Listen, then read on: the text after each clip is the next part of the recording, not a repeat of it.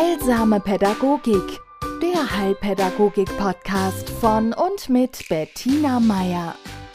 Herzlich willkommen zu einer neuen Folge von Heilsamer Pädagogik, die ich mir überlege, umzubenennen in Heilsam Leben. Denn im Augenblick betreffen meine Überlegungen und Gedanken das, was mir in Phasen der Veränderung begegnet, von dem ich sehr stark annehme, ja, dass es nicht nur mir so geht, sondern vielen, vielen, denn wir schwingen ja alle in der gleichen Zeit, ja, und in den gleichen Ereignissen. Und ja, hat auf jeden andere Auswirkungen und ich schildere meine und hoffe, dass die vielleicht anschlussfähig sind oder dass sie sich, ja, dass es ihnen bekannt vorkommt. Ja, ich war letzte Woche in einer Fortbildung und äh, zusammen mit 20 anderen Frauen und Männern. Und wir sollten so zum Anfang uns vorstellen, natürlich, Sie kennen das alle, jeder, der schon mal auf Fortbildungen war, kennt die Vorstellungsrunden. Nun gut, diese waren relativ kurzweilig, aber es ging so darum, um die Motivation, ja, warum man da sitzt, wo man jetzt gerade sitzt und warum man an dieser Fortbildung teilnimmt. Und es waren viele, ich würde sagen über zwei Drittel, der äh, Menschen, die da saßen, kamen aus sogenannten helfenden Berufen, ja, waren Pflegende, ob in Altenheimen oder in Krankenhäusern oder in ambulanten, in der ambulanten Pflege unterwegs. Ja, die anderen waren in ja, den verschiedensten anderen sozialen Berufen, überwiegend Sozialpädagogen. Und uns alle einte, dass wir den Beruf, den wir aus Idealismus und äh, ja, aus, aus so einem Herzensanliegen heraus gewählt und ausgeübt haben und hatten, dass es uns an irgendeinem Punkt nicht mehr möglich war, das zu tun. Aus Erschöpfung, aus Frustration, aus ja, vergeblichem Bemühen und sich alle für einen anderen Weg entschieden hatten. Ja, einen nach wie vor sozialen, aber eine Richtung, die sie vielleicht vorher noch so noch nicht verfolgt hatten. Also zumindest bei mir war es so. Und die Frage trieb mich um und treibt mich, hat mich heute den ganzen Tag auch beschäftigt. Warum? Natürlich kann man sagen, klar, wenn es nicht mehr geht, machst du es anders oder, aber das ist, es, es trifft nicht den Kern. Ja? Denn auch, auch im Familien- und, und, und Freundeskreis ist mir das immer wieder begegnet, ja? dass Menschen eine Tätigkeit, ein Studium, ein Hobby, das sie mit Leidenschaft ausgeübt haben, das sie brennen hat lassen, zumindest pausieren, weil es ihnen nicht mehr möglich ist, es zu tun, sei es im Außen oder Innen. Also es sind zurzeit, zumindest erlebe ich das so, ganz viele Menschen, in einer Phase der Neuorientierung, einer Phase auch des, des wieder Atemholens, des Kräfteaufbaus.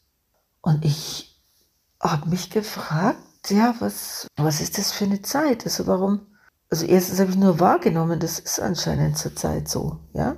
Und dann habe ich heute in einen Lieblingspodcast meiner Lieblingsastrologin gehört.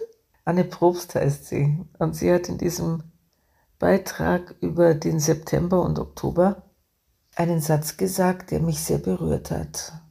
Und der lautet sinngemäß, dass es die Aufgabe jetzt ist, sich selber treu zu bleiben, um die Liebe nicht zu verlieren. Und das, das denke ich, ist die Motivation. Das denke ich, ist der Grund, warum Menschen das, was sie seit Jahrzehnten gemacht haben, nicht mehr machen. Nicht deswegen, also jetzt nicht nur deswegen, weil sie erschöpft sind, ja, weil es ihnen verunmöglicht wurde, da weiterzugehen, sondern auch deswegen, weil, weil die Liebe weg war oder nicht mehr fließen konnte. Die Liebe war wahrscheinlich da, aber sie haben sie nicht mehr gespürt. Ja?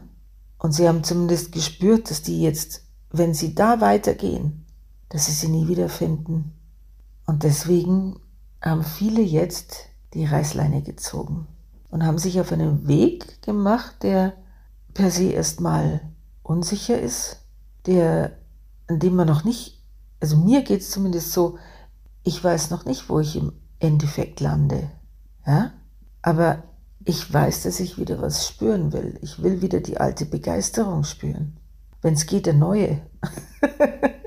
vielleicht für ganz was anderes, weiß man's.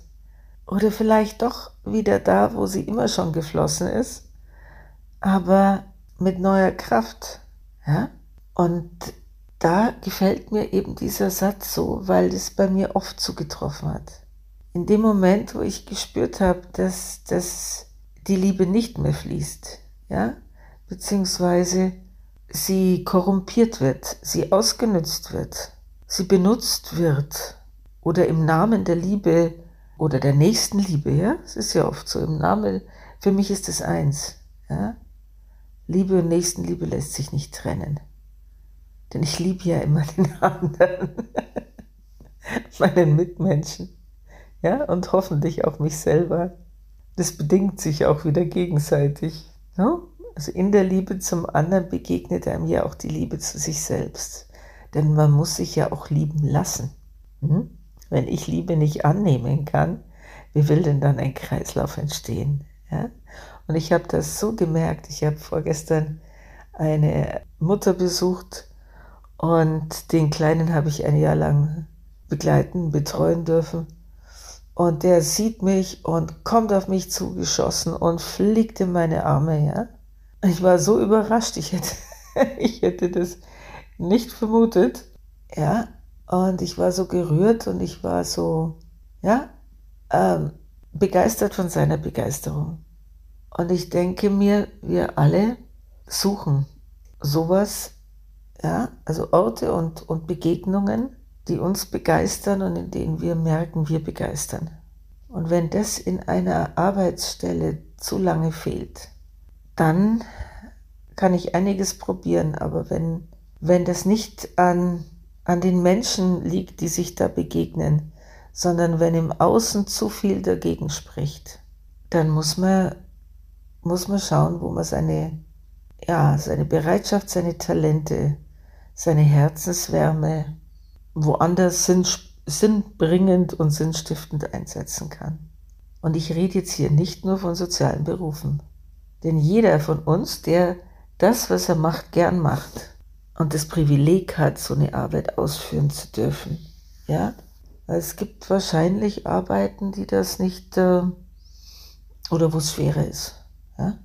Obwohl ich auch denke, dass man, oder es gibt immer wieder Beispiele von Menschen, die Arbeiten, die, die mir selber als sehr monoton und eintönig erscheinen, durchaus mit Leben füllen und mit ihrem Herzen.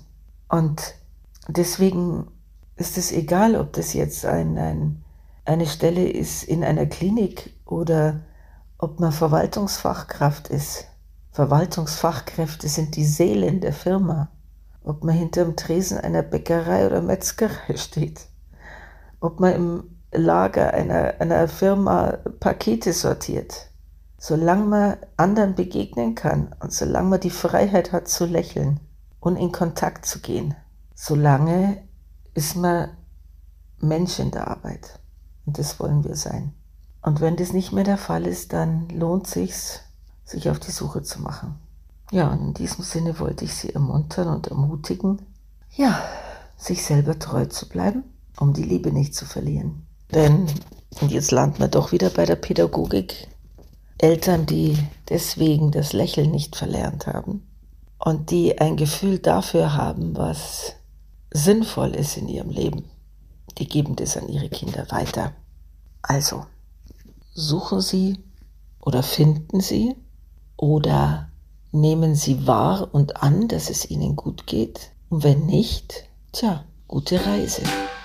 Heilsame Pädagogik, der Heilpädagogik-Podcast von und mit Bettina Meier.